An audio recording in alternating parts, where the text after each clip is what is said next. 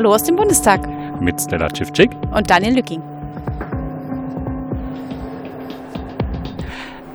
Ja, herzlich willkommen am 13. Februar. Ähm, wir sind heute relativ früh hier. Es ist 21.42 Uhr. Stella, also ich fühle mich total beobachtet. Ja, wir werden ja auch beobachtet. Echt? Was ist denn heute passiert? Ja, heute haben wir die unkontrollierbare Öffentlichkeit heraufbeschworen, glaube ich. Ja, aber nee, die sind, die sind auch kontrolliert. Die sind heute alle durch eine Inpol-Abfrage gegangen, nur um hier im Bundestag zu landen. Wir, ja. gehen, wir gehen jetzt einmal mit dem äh, Mikro kurz rum und müssen echt improvisieren. So, von rechts nach links, ja. Hallo, Thorsten zum zweiten Mal. Katharina zum ersten Mal. Georg zum ersten Mal. Marie zum ersten Mal. Und Chrissy auch zum ersten Mal. Wunderbar. Also, ähm, wir haben wirklich Publikum, die uns zuhören. Das ist uns ja schon mal so ein bisschen begegnet, aber wir haben vor allen Dingen auch äh, nicht nur Leute von Diensten, die unseren Podcast hören.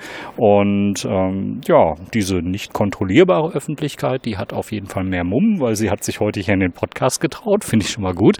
Das heißt, äh, schon wieder Podcasten im, mit Publikum. Das letzte Mal ist ja auf dem 36C3 gewesen.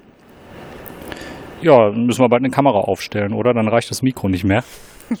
um Himmels Willen. Ähm, ja, wenn das sein muss, mal schauen. Gut.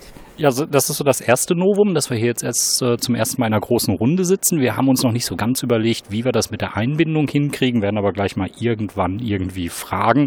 Ähm, wir schauen aber auch in ganz schön müde Gesichter. Es gab vorhin schon äh, Äußerungen so, boah, ich bin platt und ich kann das echt verstehen, abends um 21.44 Uhr noch so für jede Sitzungswoche aufs Neue abholen und dazwischen ist halt äh, ja kein Hausausweis vorhanden und dann heißt es immer noch, äh, Betteln bei den Parlamentariern. Habt ihr jemanden frei, der mich abholen könnte? Also ganz ideal ist es noch nicht, aber wir hoffen mal, dass wir dann für dich spätestens nächstes Jahr einen ganzjährigen Ausweis bekommen und äh, dass das alles dann seinen rechtmäßigen Gang nimmt. Wie auch immer. Egal. Nein, ich, ich glaube, ja, doch, lass uns. Wir haben insgesamt äh, drei Zeugen gehabt, beziehungsweise der Herr Igel vom äh, von den Grünen als Mitarbeiter hat mich noch darauf hingewiesen. Ah, das ist ja aber vier Zeugen heute. Ist ja richtig.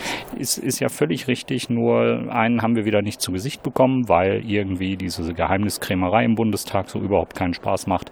Da sind wir außen vor und das heißt, über den ersten Zeugen des Tages können wir euch gar nichts erzählen. Das war gleichzeitig auch der letzte Zeuge der letzten Sitzung mit dem man sich da befasst hat. Aber so irgendwann gegen 14 Uhr konnten wir dann heute doch loslegen. Genau, und wir legten dann mit Thomas Mayer los, ein, der erste Polizeihauptkommissar im Bundespolizei, in der Bundespolizeiinspektion in Stuttgart. Und der Zeuge wurde äh, zu zum Beispiel ja, zu Busverbindungen befragt. Also da ging es dann auch ähm, über die äh, Flixbus-Gefährderansprachen, ähm, die dem späteren Attentäter ähm, gemacht worden sind. Genau, wir sind im Jahr 2016, da im Ende Juli, ähm, wo es den Ausreiseversuch gab des späteren Attentäters, der über die äh, schweizerische Grenze ähm, Konstanz, wie es heute mehrfach hieß, ähm, aus so Deutschland. So heißt es auch. Es heißt Konstanz. Konstanz, da kommt ein SCH drin vorne.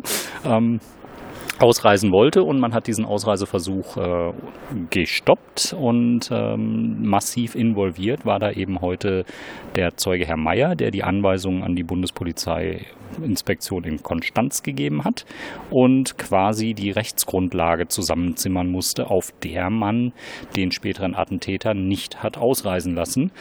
Involviert war da auch ähm, die Zeugin, die wir in der letzten Sitzung zuletzt gehört haben, nämlich von der Polizeiinspektion. Äh, Frau Sieber, von der Polizeiinspektion, äh, Bundespolizeiinspektion Potsdam. Ähm, die hat ziemlich viel Druck gemacht, dass äh, nicht, äh, dass dieser spätere Attentäter nicht ausreisen durfte und äh, hat vor allen Dingen auch gesagt, ja, ist völlig egal, was da die Staatsanwaltschaft in Berlin oder das LKA in Berlin sagt, äh, Ausreisen ist nicht. Ich fand es eigentlich, ich habe das eigentlich so empfunden, dass sich der Zeuge da relativ oft widersprochen hat, weil er eigentlich ähm, zum Schluss sagte, dass er keine Begründung für eine Ausreiseuntersagung gesehen hat und eigentlich nur aufgrund der Tatsache, dass bei dem späteren Attentäter keine Ausweispapiere gefunden worden sind, diese Ausreise untersagt worden ist. Aber was ja nicht, eigentlich nicht der Grund war, weswegen Potsdam dieses äh, Ersuchen gestellt hatte. Und ähm, hat aber vorher trotzdem schon mal gesagt, dass das ähm, mit, mit sozusagen mit, mit der Vita, die ähm, der spätere Attentäter hatte, äh, er nicht hätte ausreisen dürfen. Also ich fand, er widersprach sich da häufiger. Ich weiß nicht, ob du das auch so empfunden hast, aber ja, da, kam, da gab es ein wichtiges Stichwort, äh, nämlich den Ansehensverlust. Ja, man konnte ihn nicht ausreisen lassen, weil es einen Ansehensverlust für die Bundesrepublik Deutschland bedeutet hätte, wenn man jemanden, den man im Land als Gefährder erkannt hat, ähm, dann einfach ausreisen lässt und der irgendwelchen Unfug in anderen Ländern in Form von Anschlägen anstellt. Und ähm, das wurde, glaube ich, nicht so ganz erhellt, wie die Informationslage da war, die dann letztendlich dazu führte, dass man gesagt hat, es gibt einen Ansehensverlust oder es gibt keinen Ansehensverlust. Ähm, aber ich muss mal in die Hörerrunde fragen, ähm, wer hat da richtig aufgepasst und kann da noch unterstützen? Melde ich gerade nochmal namentlich? Äh, Sie können schon mal überlegen. ja, äh, Thorsten hier. Ähm, genau, das war äh, die Sache, dass äh, überlegt wurde, nach welchem Rechtsmittel die Ausreise ähm, untersagt wird. Und es waren äh, zwei Rechtsmittel abzuwägen. Das eine waren dann ähm, nach Prüfung herausgestellt hat, die fehlenden Ausweisdokumente. Und die andere, ähm, ich glaube, Paragraph, was, 58, nee, 85? Das war der 58 58a. Ja, genau. Genau, und ähm, der Kommissar war es, glaube ich, ähm, hat dann öfter gesagt, dass er den äh, Paragraphen ähm, 85a, 58a, Entschuldigung, 58a äh, nicht anwenden kann, weil er da ähm, zu wenig Grundlage hat. Und das hat er dann auch öfter gesagt, dass er aufgrund dessen ähm, diesen, dieses Rechtsmittel nicht benutzt hat, sondern die fehlenden Ausweisdokumente, also sich danach nicht widersprochen hat, sondern halt ähm, es manchmal nicht ganz vielleicht strukturiert äh, gesagt hat, aber ähm, es fand es kam rüber. Ähm, ja, das war auch mein Eindruck. Äh, Chrissy hier, genau. Ähm, also es war für ihn, glaube ich, einfach der einfachste Weg, das einfachste Rechtsmittel, was er gefunden hat, um die Ausreise zu verhindern. Ähm, ja, um, um halt da der Bitte nachzukommen, aber trotzdem im Rechtsrahmen zu bleiben. Also ich glaube, das sowas lässt sich zusammenfassen. Und das ist ein Rechtsrahmen, der des häufigeren zur Anwendung kommt, äh, und zwar nicht nur bei Menschen, die irgendwie unter Terrorverdacht stehen, sondern zum Beispiel auch bei Fußballhooligans, wenn sie irgendwie zu Auslandsspielen reisen. Da muss man sich dann überlegen, äh, auf welcher Basis kann man denn irgendwie ähm, jemanden einreisen bzw. ausreisen lassen. Und ähm, dann muss man natürlich auch schon einen äh, rechtlich eindeutigen Grund haben, damit man eben dieser Person nicht ein Grundrecht verwehrt, nämlich die Reisefreiheit. Ähm, und danach musste dann, wie gesagt, insgesamt gesucht werden. Das Ding mit dem Ansehensverlust war nicht so ganz klar. Da hat man sich dann gestritten, ob da stand ein Ansehensverlust oder kein Ansehensverlust. Äh, vielleicht braucht man auch nur noch ein zusätzliches K hier und dann äh, hat man hier überhaupt keine schriftlichen Beweise mehr für irgendwas vorliegen. Ähm, ja, aber insgesamt war die Aussage, glaube ich, auch sehr kurz, oder? Ja. Ähm, man hat ihn äh, teilweise recht schwer verstanden, so von, von der Mundart her. Er war auch so ein Schnellsprecher und äh, hatte so ein bisschen die Wolldecke im Mund. Ja, da hatten viele Zeugen heute so ein bisschen Schwierigkeiten mit den Mikrofonen oder auch dem Abstand zum Mikrofon. Also der wurde oft sehr groß gehalten und ähm, ja, die demokratische Opposition hatte relativ früh, oder beziehungsweise Benjamin Strasser hat noch eine Weile Fragen gestellt, aber von den Linken und den Grünen ähm, hörte die Fragebereitschaft relativ früh auf. Beziehungsweise Linke haben gar, gar nicht, nicht gefragt. Genau, richtig. Nicht mal in der ersten Runde. Genau, ja. Und ähm, ich würde dann auch zum zweiten Zeugen kommen wollen. Wie sieht's aus? Ja. Wenn es sei denn, es gibt noch Anmerkungen aus dem Publikum. Warte. Ja, Georg hier. Ähm, ich fand noch interessant, dass die AfD darauf gedrängt hat, äh, den Polizisten äh, zu überzeugen, dass es eine schlechte Idee war, ähm, ihn nicht ins Ausland zu bringen, sondern Ähm, man hätte ihn ja auch über die Grenze schicken lassen können. Man hätte ihn den Weg freimachen können, um einen potenziellen Gefährder außerhalb der, von Deutschland zu haben. Und da finde ich, war er sehr konsequent und hat äh, auch sehr gutes Konter gegeben und hat verdeutlicht, dass äh, er da er hat Folge zu leisten und wenn jemand ein Gefährder ist oder wenn sogar einer wenn jemand mit einer Straftat verfolgt wird, dann kann er den auch nicht aus Deutschland äh, ja, gehen lassen. Und das fand ich sehr konsequent und sehr, ja, sehr, sehr gut von dem, von dem Polizisten dargestellt. Ja, ja dass er nicht auf, auf diesen Ball von der AfD drauf eingesprungen ist. Ja, das fand ich auch sehr positiv. Und das ist auch die Haltung, die die anderen Bundespolizisten in, den letzten, äh, in der letzten Sitzung vertreten haben, dass man eben, äh, weil diese Gründe der Nichtausreise vorliegen, ihn auch einfach gar nicht ausreisen lassen darf. Es gab die, ähm, die Auflage, ihn nicht nach Syrien ausreisen zu lassen, damit er nicht zum Foreign Fighter wird. Und es gab eben auch die, Aus, äh, die Gründe, ihn nicht in das europäische Ausland ausreisen zu lassen, weil weil man eben hier schon einen erkannten Gefährder hatte. Und äh, die, du hast den Namen von der Frau aus Potsdam noch parat. Frau Seber? Genau, Frau Seber hatte sich auch äh, gleich eingangs ihrer Aussage in der letzten Sitzung auch äh, quasi verwehrt, dass diese Darstellung, wie sie heute auch von der AfD wieder kam, ähm, nach dem Motto, ja, man hätte ja diesen ausreisewilligen Menschen einfach ausreisen lassen können, ähm, dass diese halt überhaupt keine Option war und hatte auch so ein bisschen äh, Medienkritik oder Medienschelte geübt, dass diese, dass dieses als Option so in die äh, in den Raum gestellt worden ist. Ja, aber ich muss sagen, das kam nicht nur von der AfD, auch äh, Fritz Felgentreu von der SPD hat heute noch mal in die Richtung gefragt. Und es ist halt auch die landläufige Meinung, die entstanden ist äh, durch die Untersuchungsausschüsse jetzt der letzten Jahre, ähm, dass man eben hier die Möglichkeit hat, vergehen lassen. Und äh, das scheint der Bundespolizei ganz wichtig zu sein, darauf hinzuweisen, nee, diese Möglichkeit, die hat es eigentlich äh, überhaupt nicht gegeben von der Erkenntnislage her, die man zum, zur Person des späteren Attentäters gehabt hat. Was ja eigentlich auch noch mal später die Fragen zu Bilal Ben Ammar noch mal eigentlich weiter ähm, was ja eigentlich der, genau der gleiche Punkt ist. Also der war ja auch mit sehr vielen Sachverhalten und mit Anklagepunkten und noch nicht mal, bevor alle äh, Asservate von ihm ausgewertet waren, ist die Abschiebung schon vonstatten gegangen. Also da greift ja dieser Punkt eigentlich auch genau.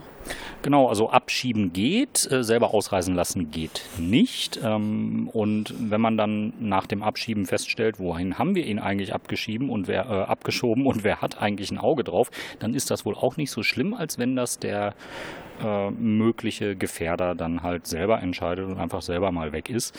Ähm, nicht so ganz überzeugend in jeder Hinsicht stringent, aber ja, gibt man sich in dem Punkt halt ein bisschen weniger Mühe.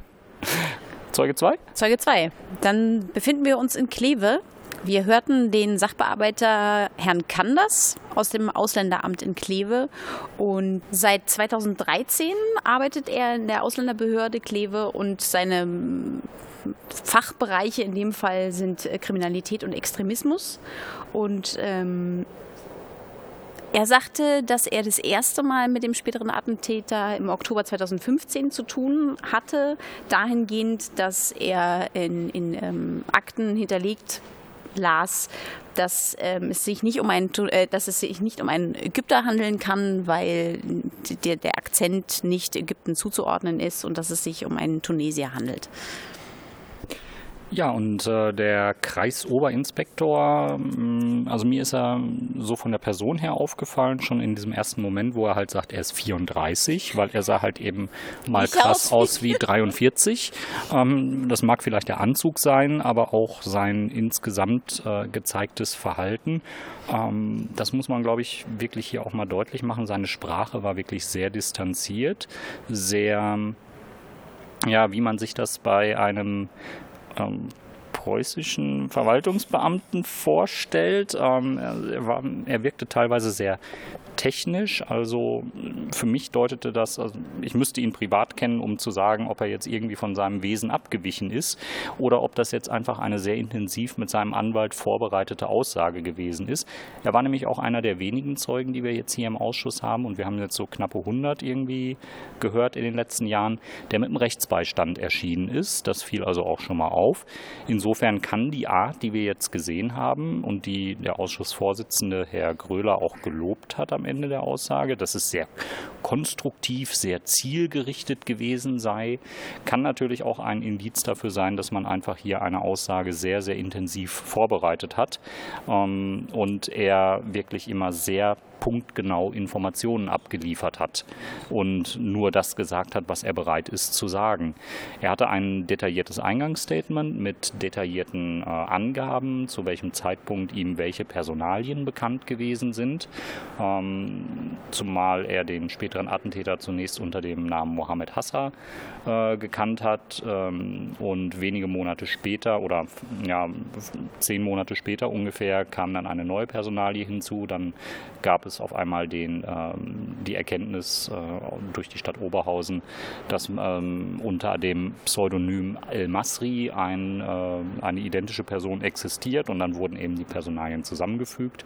Und ähm, Interessant war eben für Herrn Kanders, dass er relativ früh dann auch mit äh,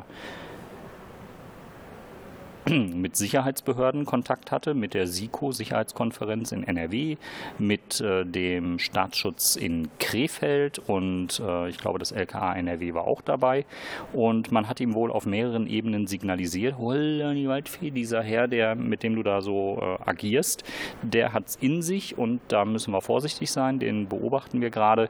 Und ähm, jetzt teile ihm das aber auch nicht so mit, nicht, dass der uns noch verschütt geht. Ja, das, das fand ich eine ganz interessante Information, wo ich irgendwie gar nicht weiß, wie ich das einordnen soll, weil er sagte, dass er in der Akte, die er über den späteren Attentäter geführt hat, ähm, geschrieben hat, dass er da einige Inf oder äh, berichtete im Ausschuss, dass er da eine, einige Informationen vorenthalten hat, der Akte, ähm, weil ihm bewusst war, dass sich Ausländer in Deutschland das Recht haben auf Akteneinsicht und dass je nachdem, was er über den Vermutungen über den späteren Attentäter darin vermerkt hätte, der spätere Attentäter hätte lesen können und dadurch klar gewesen, ihm klar gewesen wäre, wie er eingeschätzt wird. Und das fand ich eigentlich eine komische äh, Erklärung oder Herleitung, dass man irgendwas in Akten nicht festhält. Also das habe ich so noch nie von einem Zeugen gehört.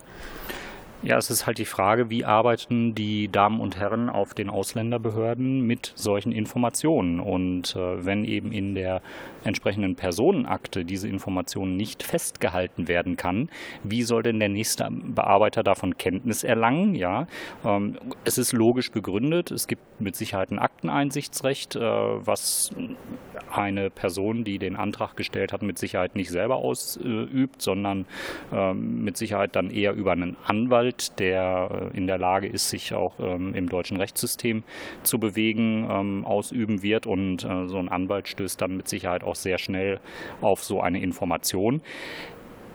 Ich weiß nicht, ob das einfach ein Indiz dafür war, dass das gesamte System ähm, nicht in der Lage gewesen ist, solche sicherheitsrelevanten Informationen aufzunehmen und abzubilden. Aber das ist halt auch ein ziemlich deutlich erkennbarer logischer Bruch. Aber du hast eine Anmerkung. Ähm, ja, Chrissy doch mal hier, genau. Ähm, andersrum haben Sie die Information, dass man mit ihm, wie hieß es, unauffällig verfahren soll, an die nachgelagerte Behörde weitergegeben, Herr. Also das heißt, die Informationen waren schon da, bald in den Köpfen der Menschen. Ähm, nicht in den Akten entsprechend, aber genau, dass man unauffällig mit ihm verfahren soll. Und das scheint auch geklappt zu haben, denn er konnte seine Sozialleistungen ja abrufen, ohne dass er gemerkt hat, dass er da besonders beobachtet wird. Scheint es zumindest im Nachhinein zu sein. Ja, und dieser Weg ist aber auch nicht offengelegt worden. Also es ist nicht klar, äh, ob Herr Kanders äh, immer der ein und, ein und einzige Bearbeiter gewesen ist für den Fall und ob man diesen Fall bei ihm gelassen hat und äh, so eben sichergestellt war, dass niemand anderes ähm, diese Information erhalten muss und dass das nur von Herrn Kanders äh, geheim gehalten wird oder ob man da irgendwie einen anderen Weg gefunden hat. Auf jeden Fall ähm, höchst problematisch. Mich hat bei Herrn Kanders auch immer irritiert, dass er per se vom der Ausländer gesprochen mhm. hat. Ähm, das wirkte ziemlich gruselig, auch so andere äh, Äußerungen, ähm, die er in seiner extrem sachlichen, überbetont sachlichen Art äh, da wiedergegeben hat. Ähm, ja, das ist jemand, der en entscheidet über Asyl, er entscheidet über Menschen und der Gedanke, der hat mich wirklich im Laufe der Aussage wirklich gegruselt und mehr oder weniger getroffen. Kommen wir zum letzten Zeugen? Wenn es aus der Runde keine Anmerkungen mehr gibt. Nee. Ja? Ähm, der Zeuge wurde auch gefragt zur ähm, Einschätzung, wie äh, gefährlich er ihn denn halte, den späteren Attentäter. Und ähm, der Zeuge hat dann anfangs noch gesagt, dass er sich das platt gesagt zusammengereimt hat, dass er wohl gefährlich ist, weil der Zeuge auch mit dem äh, Verfassungsschutz äh, in Kontakt war. Ähm, Daraufhin wurde der Zeuge dann auch später weitergefragt, ähm, ob er da nicht noch mehr hätte machen können und noch mehr zu melden. Dann hat der Zeuge erwidert, ähm, dass der spätere Attentäter sich im Gegenteil sogar unauffälliger verhalten hat, weil er zu ähm, den Pflicht, äh, nicht Veranstaltungen, aber den Pflichttreffen erschienen ist und sich dann auch so verhalten hat und mitgewirkt hat an den, an den Maßnahmen und äh, Regularien. Und da ist halt äh, die Frage, warum hat das so stattgefunden? Hat er selber irgendwie am Verhalten des Bearbeiters äh, gemerkt, dass da irgendwas nicht ganz koscher ist, ja? Oder ist er in irgendeiner Art und Weise informiert worden? Aber darüber gibt es ja immer noch keine Hinweise. Das wird immer mal in den Raum gestellt, dass er irgendwie Unterstützung gehabt hat. Belegbar ist diesbezüglich derzeit überhaupt noch gar nichts. Und äh, ja, ich glaube, das ist dann soweit alles zum Herrn Kreisoberinspektor Kanders aus der Ausländerbehörde des Kreises Kleve. Und dann kommen wir zum spannendsten Zeugen des Tages, weiß ich gar nicht. Auf jeden Fall zum Geheimdienst. Ja, zum Geheimdienst, zu C.H., dem leitenden Regierungsdirektor beim BND. Und ähm, ja, das war definitiv ein Zeuge, der große Schwierigkeiten mit dem Mikrofon hatte. Also ich, ich fand es auch total interessant, je nachdem, wer so die Frage stellt, dass wirklich er weiter wegging vom Mikrofon und dann auch je nachdem, wenn es äh, relevante, interessante Fragen waren, die in Bereiche eindrangen, in denen er nicht, zu denen er sich nicht gerne äußern wollte, dass er auch dann sehr gerne anfing, irgendwie so, so zu wedeln mit den Händen. Das war sehr, war sehr interessant. Aber ja, ist eigentlich ja nur menschlich. Ähm, der Zeuge ist seit 30 Jahren Leiter der Regierungsdirektion des BND und das fand ich schon 30 Jahre, das ist schon, das ist schon mal eine Ansage. 30 ähm, Jahre beim BND. 30 Jahre beim BND, genau, und jetzt im Leiter der, genau, richtig, gute Anmerkung. Ähm, und ähm, jetzt 2016 hat er den Arbeitsbereich aufgebaut, in dem er jetzt auch noch tätig ist und ähm, ja, ist für Hinweise aus dem Ausland zuständig und sagte, dass sie mit dem späteren Attentäter eigentlich nicht relevant zu tun hatten, weil natürlich aus der Funktion des BND raus natürlich nur ähm, ist natürlich eben für, für, ja, für Deutsche im Ausland zuständig. Das heißt also, dass die ersten Hinweise, die sie zum späteren Attentäter bekommen haben, vom Inland kamen. Und ähm, er sagte, dass sie mit dem späteren Attentäter nur in einem Komplex mit libyschen Nummern zu tun hatten und durch ähm, Infos, die aus Marokko kamen. Und ähm, ja, also betonte immer wieder ähm, zu dem Zeitpunkt, also zuvor dem Anschlag hatten wir gar nicht so sonderlich viel mit dem Nennenswert zu tun. Und das war wieder so ein Zeuge, der uns deutlich gemacht hat, wie komisch dieser Geheimdienstsprech ist. Also er war jetzt nicht in der Lage, sich zu positionieren, äh, ob es ein reiner Polizeifall gewesen sei. Ähm, da fing er dann an, ja, was ist denn schon ein reiner Polizeifall? Irgendwo sind ja immer Informationen von äh, Diensten dabei und schränkte dann aber auch gleich wieder ein. Aber so viele Informationen waren es dann doch nicht. Also vielleicht doch ein reiner Polizeifall. Da war wieder Sprache Sprache ähm, dabei in mannigfaltige Richtungen gebeugt und gebogen zu werden, um nicht zu sagen, na, wir hatten doch irgendwie unsere Finger drin.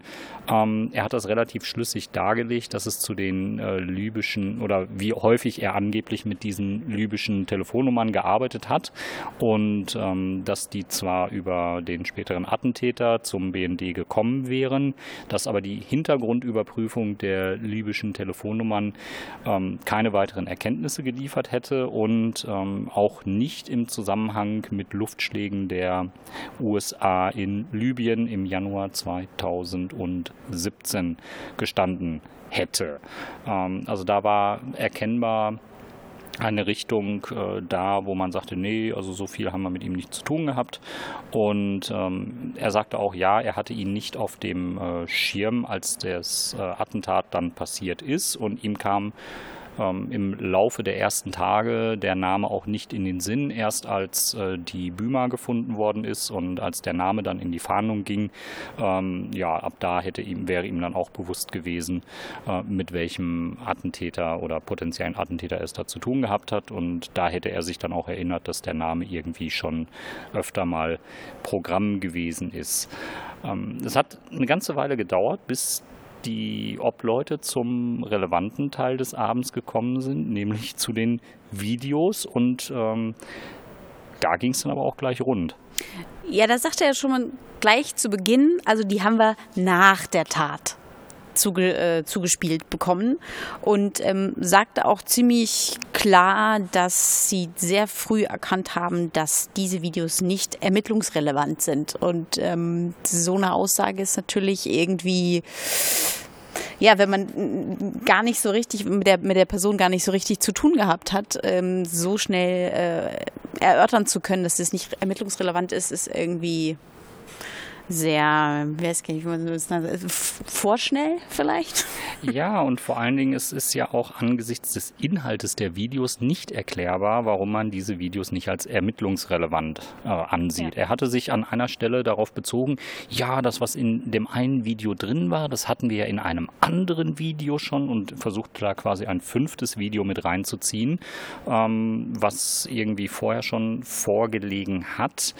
Ähm, war schwierig. Also er versuchte da irgendwie die Kuh vom Eis zu kriegen und ähm, ist dann auch damit konfrontiert worden, ähm, wie man es denn als nicht relevant ansehen kann, wenn es ein Video gibt, was die Einfahrt des, ähm, des LKWs zeigt oder den, den Einfahrtweg, den der LKW dann später genommen hat, ähm, zeigt, äh, was die Strecke zeigt, die der LKW später zurückgelegt hat und was einen möglichen Ausfahrtweg äh, benennt, den aber der LKW damals dann nicht mehr erreicht hat.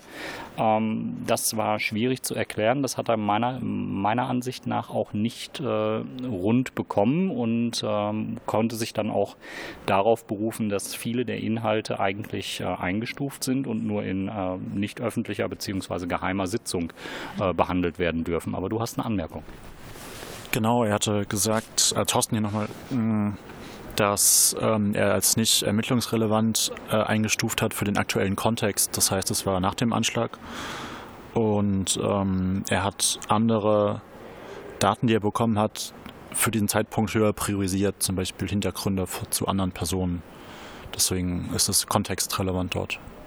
Ja, und da ging dann aber auch jemand äh, dazwischen, also Martina Renner ging auch dazwischen oder kam es aus den Reihen der Grünen, ich bin mir gerade nicht ganz sicher.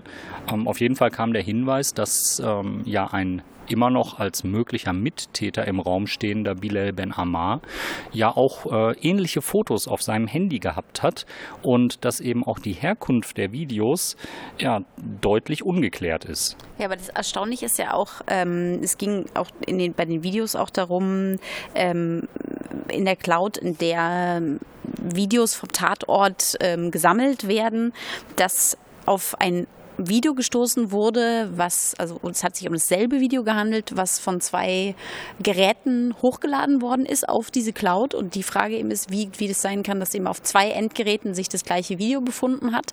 Und ähm, da sagt er dann, da fand ich immer so eigentlich erstaunlich, dass es, wenn es so ein Sachbereich war, also das ist ja nicht, ist ja nicht irrelevant. Also das, dass man sich irgendwie so ein Video halt austauscht oder so, dass man da eben ähm, schon Mittäterschaft oder Mitwissenschaft ähm, mit Wissenschaft ähm, vermuten kann, dass dann sofort der Satz kommt, naja, ich bin ja kein Techniker. so, Achtung, jetzt wird es interessant. Nee, ich bin ja kein Techniker, deswegen sage ich dazu einfach nichts. Ähm, ähm, aber sagte, dass er sich aber ähm, bei Kollegen Rat gesucht hätte, äh, wie es sich damit verhalten würde. Und die haben gesagt, ja, diese, diese Timestamps, die bei so Videos hinterlegt sind, ähm, wann da irgendwelche Uploads stattfinden, das sei ein bisschen nicht so ganz, äh, könnte man sich nicht hundertprozentig darauf verlassen und das sei so ein bisschen, also äh, da sollte man sich jetzt keine, ähm, ja, keine Theorien drauf setzen und ja, keine Theorien draufsetzen. Ja. Okay, ich gebe nochmal gerade rüber ins Publikum. Ich glaube, das Relevante, was Stella gerade unterschlagen hat, ist, dass die Videos auch noch unterschiedliche Timestamps hatten. äh, also ja, das eine Video ist früher erstellt worden als das gleiche andere Video. Ja.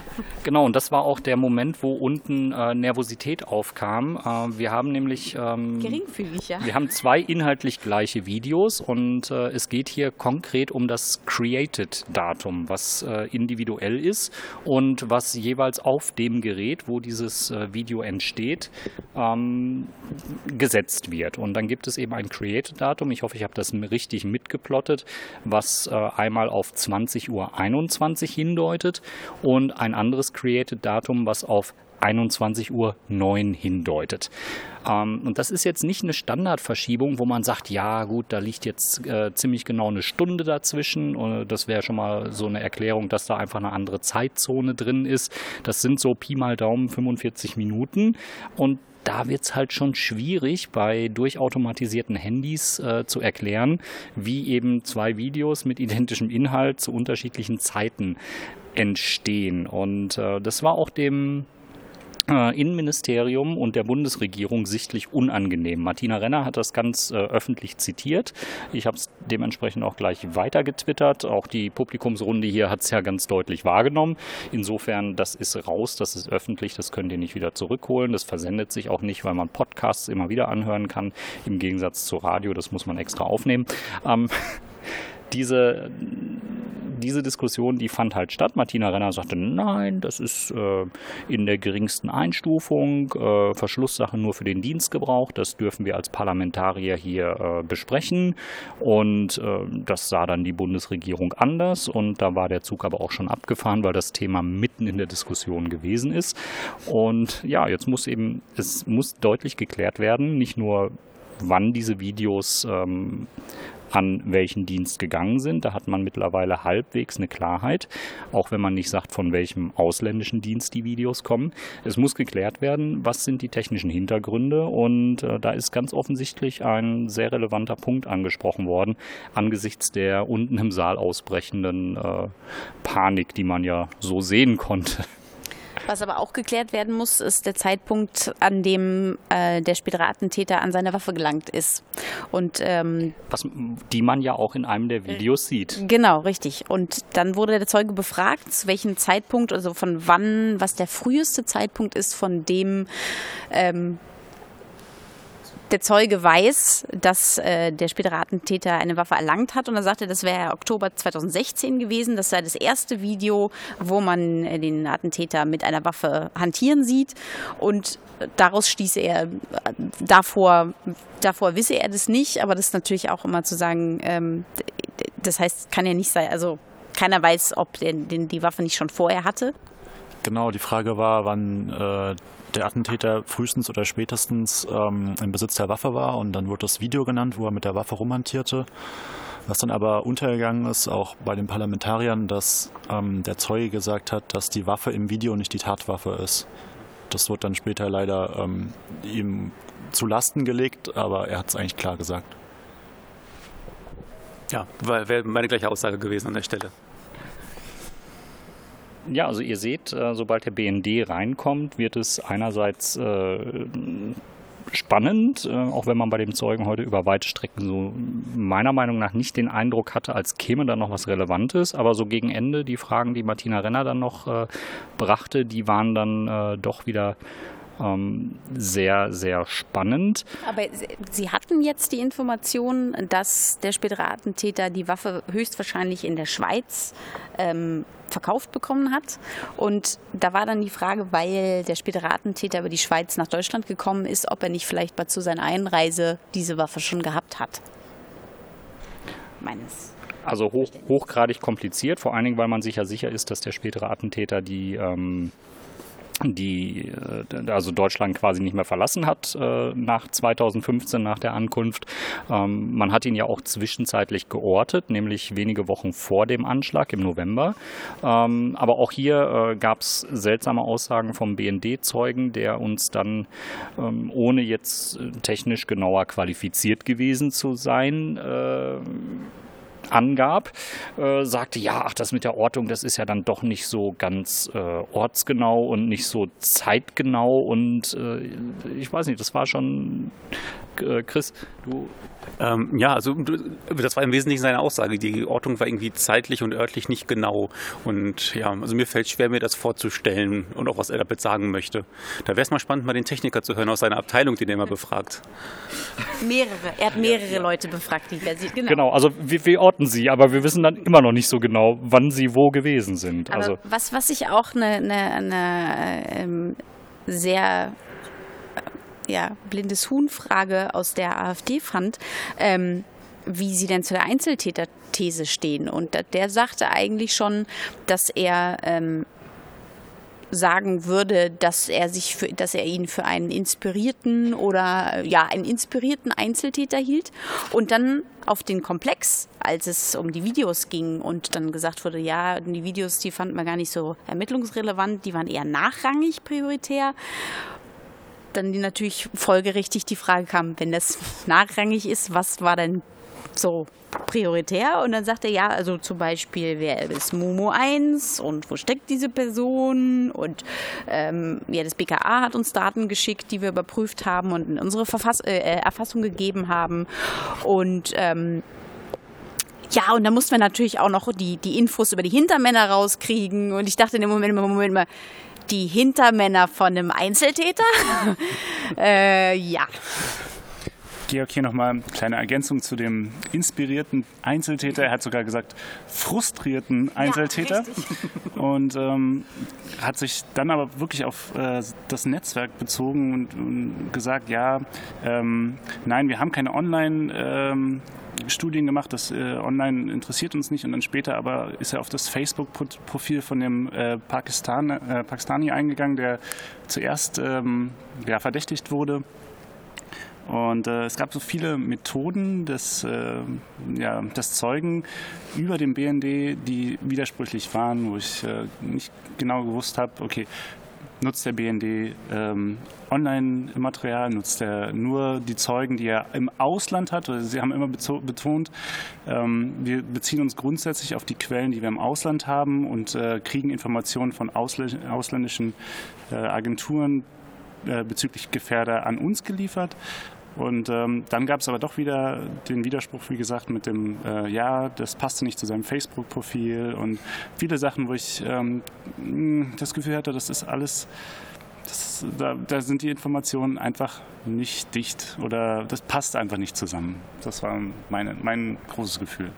Wir haben heute auch äh, mannigfaltige Optionen kennengelernt, äh, Einzeltäter zu attributieren und aufzuladen. Also wir haben den inspirierten Einzeltäter, wir haben den äh, gegebenenfalls angeleiteten Täter, Einzeltäter.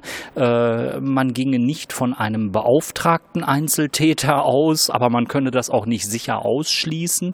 Es war so dieses, dieses, äh, ich habe es auch vertwittert, äh, dieser typische Brainfuck, den die Geheimdienste schon in mehrerlei Hinsicht immer wieder mit Sprache angestellt haben. Also ein reiner Polizeifall, das ist ein reiner Polizeifall, wenn das Herr Maaßen sagt und dann ist äh, irgendwie doch ganz viel Verfassungsschutz, äh, BND, andere Dienste mit beteiligt. Ähm, ein Einzeltäter, da muss man ganz stark differenzieren mit diesem Hintergrund und so. Und dann hatten wir auch diesen Begriff des Umfeldes, ja, ob denn im Umfeld einer Person irgendwie andere Vertrauenspersonen gewesen sind.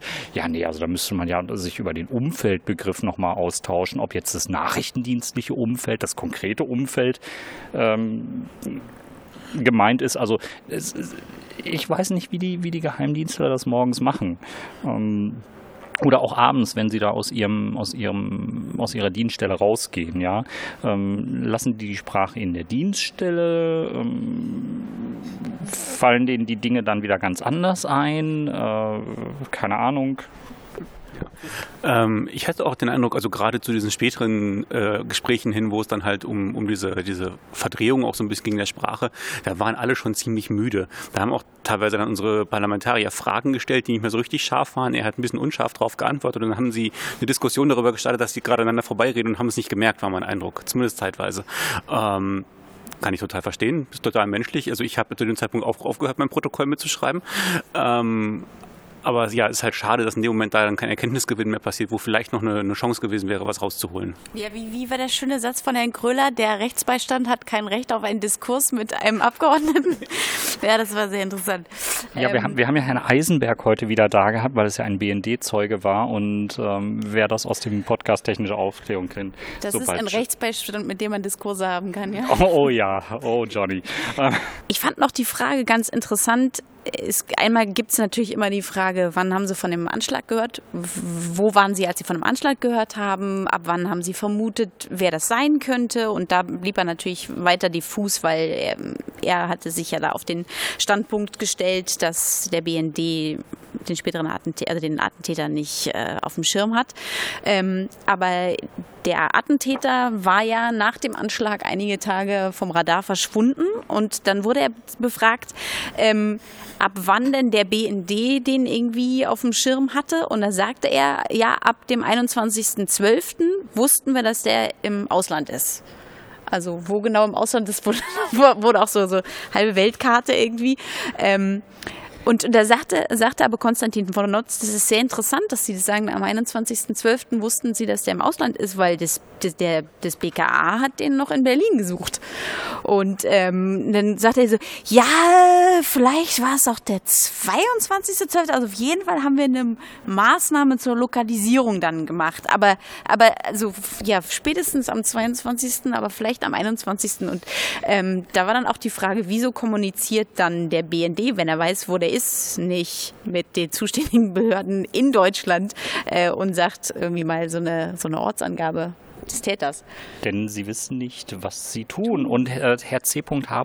wusste ja auch eingangs dieser Fluchtdiskussion auch nicht, ob er überhaupt was wissen durfte, weil äh, er konnte nicht mehr differenzieren, was ihm an anderer Stelle auch passiert ist, ähm, welchen Teil der Informationen er möglicherweise von einem ausländischen Nachrichtendienst hatte und deswegen nicht drüber reden durfte und welcher irgendwie BND intern war und deswegen ja äh, blieb die Fluchtroute irgendwie so im Dunkeln. Ja, äh, er ist über äh, Euskirchen, war das, glaube ich. Lingen, ich weiß es äh, nicht. Dann nach äh, Frankreich und nach Italien. Also er hätte auch gleich sagen können, er ist irgendwo in, in den Westen Europas, äh, über den Westen Europas, in den Süden Europas äh, gegangen. Es war ähm, es, Niederrhein. Nied, äh, nie, über Niederrhein, genau. Emmerich. Emmerich. Emmerich. Dürfen nicht sagen, was es ist. Ah, Niederrhein. also es, es war abstrus und es hat, glaube ich, nicht nur auf, auf uns abstrus äh, gewirkt, die wir da häufig sind. Ähm, auch noch eine gute Überleitung, jetzt nämlich nochmal nach dem Gesamteindruck von so einem Ausschusstag zu fragen. Ähm, ja, Chris fängt an. Ähm, ich fand die ersten beiden Zeugen durchaus produktiv. Ähm, ich hatte den Eindruck, dass sie beide durchaus was beitragen wollten. Zeuge 1 hatte halt nur ein relativ kleine Fenster, wo er beitragen konnte, deswegen war er nämlich auch schnell durch. Ähm, bei unserem Geheimdienstler war ich mir nicht so ganz sicher. So Zeit, also er hat anfangs durchaus motiviert gewirkt, äh, beizutragen, hat dann aber ganz schnell immer wieder Ausflüchte gesucht oder halt umschrieben und irgendwie so Halbantworten gegeben, war zumindest mein Eindruck. Ähm, ja, dass ich mir noch nicht so ganz sicher bin, was ich da von ihm halten soll, aber es ist vielleicht auch Teil des Typus des Geheimdienstlers. Georg hier. Ähm, ich hatte bei den ersten beiden Zeugen den Eindruck, dass ähm, unsere Regierung so ein bisschen die Schuldigen sucht ähm, bei Polizei und bei der Ausländerbehörde und äh, auch Fragen gestellt, die, die ich sehr kritisch fand, anstatt äh, die Prozesse zu verstehen, eher auf die Meinung und auch sehr viel spekulative Fragen gestellt hat. Ähm, was wäre, wenn sie es anders gemacht hätten oder was wäre, wenn sie die Information vorher gemacht gehabt hätten, hätten sie dann anders reagiert und ähm, das sind Fragen für mich, in, die gehören nicht in den Untersuchungsausschuss. Ähm, das sind alles Spekulationen, das ist äh, keine das äh, sind keine Fakten und keine, äh, keine Aussagen. Ähm, daraus kann ich nichts ableiten. Und die Fragen wurden mehrmals gestellt. Ähm, der letzte Zeuge war für mich auch bei mit Abstand der interessanteste, ähm, weil man mal gesehen hat und mal, mal wirklich als interessierter Bürger gehört hat, was ähm, wie der BND äh, in so einer Situation vorgeht und was, ähm, also auch wenn sie es nur wirklich beschränkt machen können und, und nur Aussagen treffen können über ja, öffentlich zugängliche Informationen, äh, hat man doch ein bisschen Einblick bekommen über den Zwiespalt im BND, was darf man sagen, was darf man nicht sagen?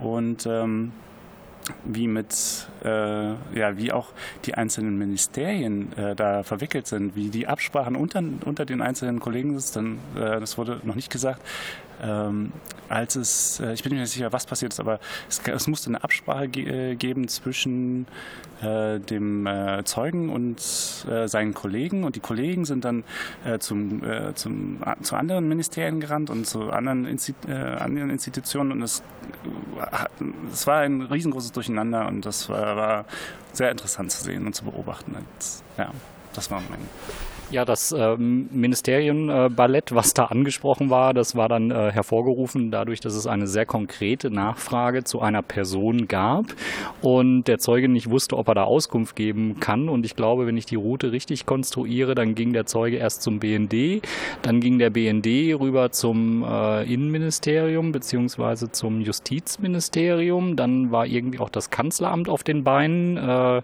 zwischen Assistenten?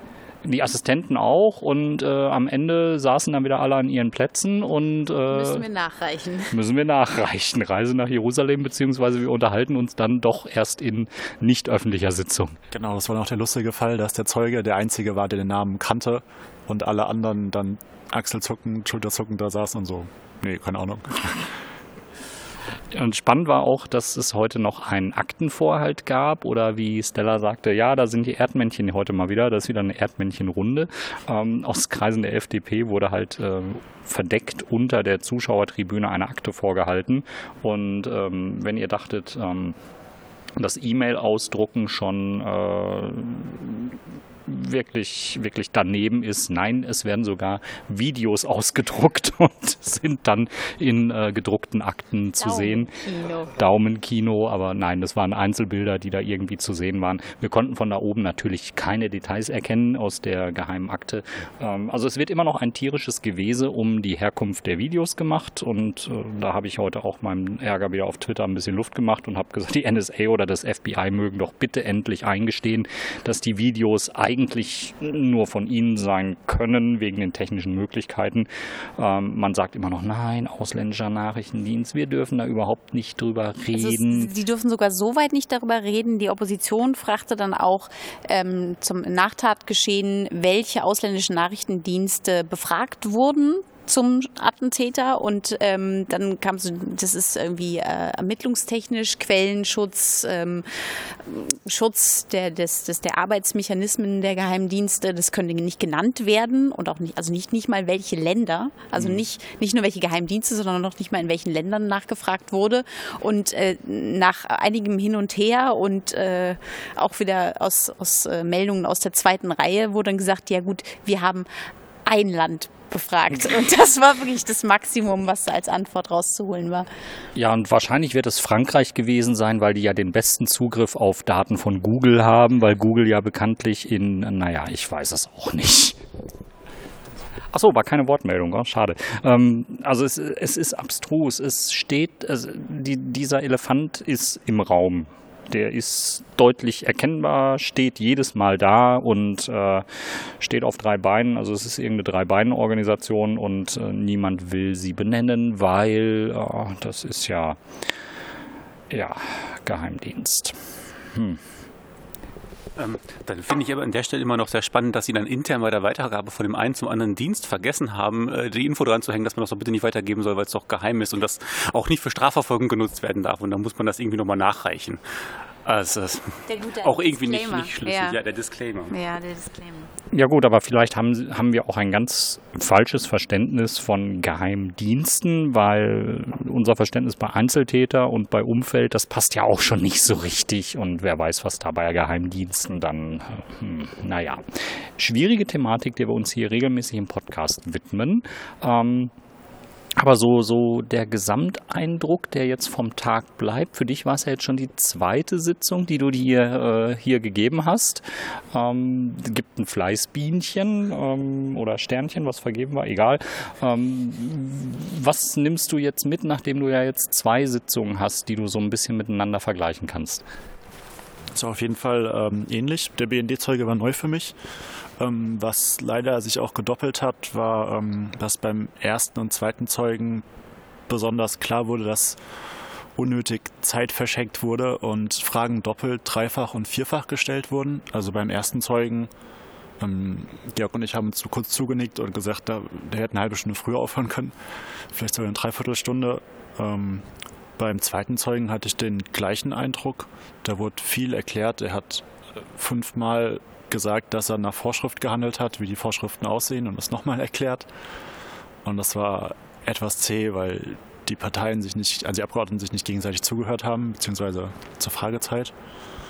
Ähm, Wobei, da muss ich einhaken, das kann zwei Gründe haben. Es kann natürlich einerseits das sein, was wir auch immer so ein bisschen argwöhnen, man will's, äh, will irgendwie die Zeit strecken und äh, will irgendwie den Tag in die Länge ziehen, um sich dann hinterher nicht so sehr mit dem BND-Zeugen zu befassen. Der andere Grund, der aber in Teilen auch sehr wahrscheinlich ist, man möchte so einem Zeugen auch die Möglichkeit geben, sich in Widersprüche zu verstricken. Und weil man eben hinterher das Wortprotokoll Jeder hat hat. das Recht auf Widersprüche. Jeder hat das Recht auf Widersprüche und weil man hinterher eben auch das Wortprotokoll hat, kann man äh, auch sehr deutlich übereinanderlegen, wenn eine Frage dreimal gestellt wird, ähm, ob eventuell wortidentische Antworten kommen. Und äh, wortidentische Antworten sind äh, ein gutes Zeichen dafür, dass man eventuell auswendig gelernt hat und immer wieder dasselbe abspult. Ähm, und es ist natürlich auch, wenn die Frage sich wiederholt, eine Einladung, sich in Widersprüche zu verstricken. Ähm, und das darf man bei den Obleuten auch nicht vergessen. Ähm, es mag zwar außen dran stehen, äh, bei Irene Michalic äh, Polizistin, da würde man jetzt noch am ehesten sagen, das ist da eventuell taktisches Kalkül. Aber ich hatte ein Interview mit Martina Renner, die mir eben ihren Einstieg in äh, die Untersuchungsausschusswelt beschrieben hat, den sie in äh, Thüringen beim NSU-Untersuchungsausschuss gehabt hat und die auch beschrieben hat, dass eben zu Anfang dieser Untersuchungsausschussarbeit ähm, sie sich hat schulen lassen, was so Dinge angeht wie Fragestellungen und äh, was bei manchen Fragestellungen dann so wirkt wie, boah, das ist jetzt aber naiv gefragt oder warum holt sie denn jetzt so weit aus oder wo geht denn das Ganze hin? Ähm, man erkennt das nicht sofort, aber es, es ist ein taktisches Mittel, um einen Zeugen an einen Punkt zu bringen, ähm, dass eventuell Widersprüche auftreten, Verstrickungen auftreten und dass man so wirklich an ähm, Hintergrundinfos kommen kann. Das ist nicht immer ganz unterhaltsam und ich äh, hätte jetzt auch bei den beiden ersten Zeugen nicht den Eindruck gehabt, dass es äh, dienlich ist, so, so oft die Fragen zu stellen. Ähm, Zumal man darf es bei den Zeugen auch nicht vergessen, die sind jetzt nicht zum ersten Mal vor Untersuchungsausschüssen. Für den BNDler war es heute der erste Untersuchungsausschuss. Äh, für den äh, Herrn Oberinspektor äh, aus Kleve ähm, war es der dritte insgesamt, ähm, also NRW, Berlin und Bundestag. Und auch der äh, erste Kriminalhauptkommissar ähm, dürfte vor mindestens zwei, wenn nicht gar drei Untersuchungsausschüssen schon gewesen sein. Ich bin mir nicht ganz sicher. Ähm, ja, und die, die Sachverhalte, die transportiert werden sollen. Die sind natürlich auch irgendwie behördenintern mittlerweile klar. Da gibt es natürlich auch Kollegen, mit denen man darüber redet. Die Zeugen lesen auch alle irgendwie Presse oder haben sich irgendwie mit dem Thema befasst, weil so eine Aussage, ähm, wenn man die Vorlage, Vorladung kriegt, äh, ich glaube nicht, dass sich niemand damit befasst und die, Zeugen sind jetzt auch nicht sehr detailliert danach gefragt worden, wie denn die Vorbereitung ausgesehen hat. Ähm, also ihr seht, ganz viele spannende Ansatzpunkte. Man kann ganz viel spekulieren, wird hinterher trotzdem keine Aussage äh, bekommen. Ähm, aber das gehört eben auch dazu, dass das offen bleibt, äh, in welche Richtung das geht. Und die Schlüsse, die dann hinterher draus gezogen werden, die können wir dann alle in ein paar Jahren im Abschlussbericht nachlesen. Ja, und beim Blick in die Runde fällt mir auf, dass wir alle deutlich Loben. loben. Dass, dass, dass, dass wir alle, alle loben müssen, genau. Nein, ähm, dass wir alle hinreichend müde sind und dass ich trotzdem loben muss. Nein, dass, dass wir uns alle irgendwie jetzt nochmal ganz kräftig loben müssen, dass wir immer noch hier sitzen, immer noch wach sind. Magst du loben, Was Stella? zur Hölle soll ich damit jetzt machen, Daniel? ähm, wir loben auf jeden Fall unsere HörerInnen, die uns bespendet haben in der letzten Zeit und freuen uns auch weiterhin über Spenden unter spende.uapod.berlin. Und ähm, ja, wir freuen uns auch über unsere Gäste, die wir heute hatten und ähm, gerne wieder. und ähm, dann bis zum nächsten Mal, oder? Ja, und das nächste Mal wäre dann äh, Ja, zur Sitzung am 5. 5. März. Ähm, wir haben den Februar hinter uns. Es gab wirklich nur eine Sitzung. Genau, Ähm, und dann heißt das, den nächsten Podcast gibt es dann am 6. März und bis dahin. Tschüss. Tschüss. Tschüss.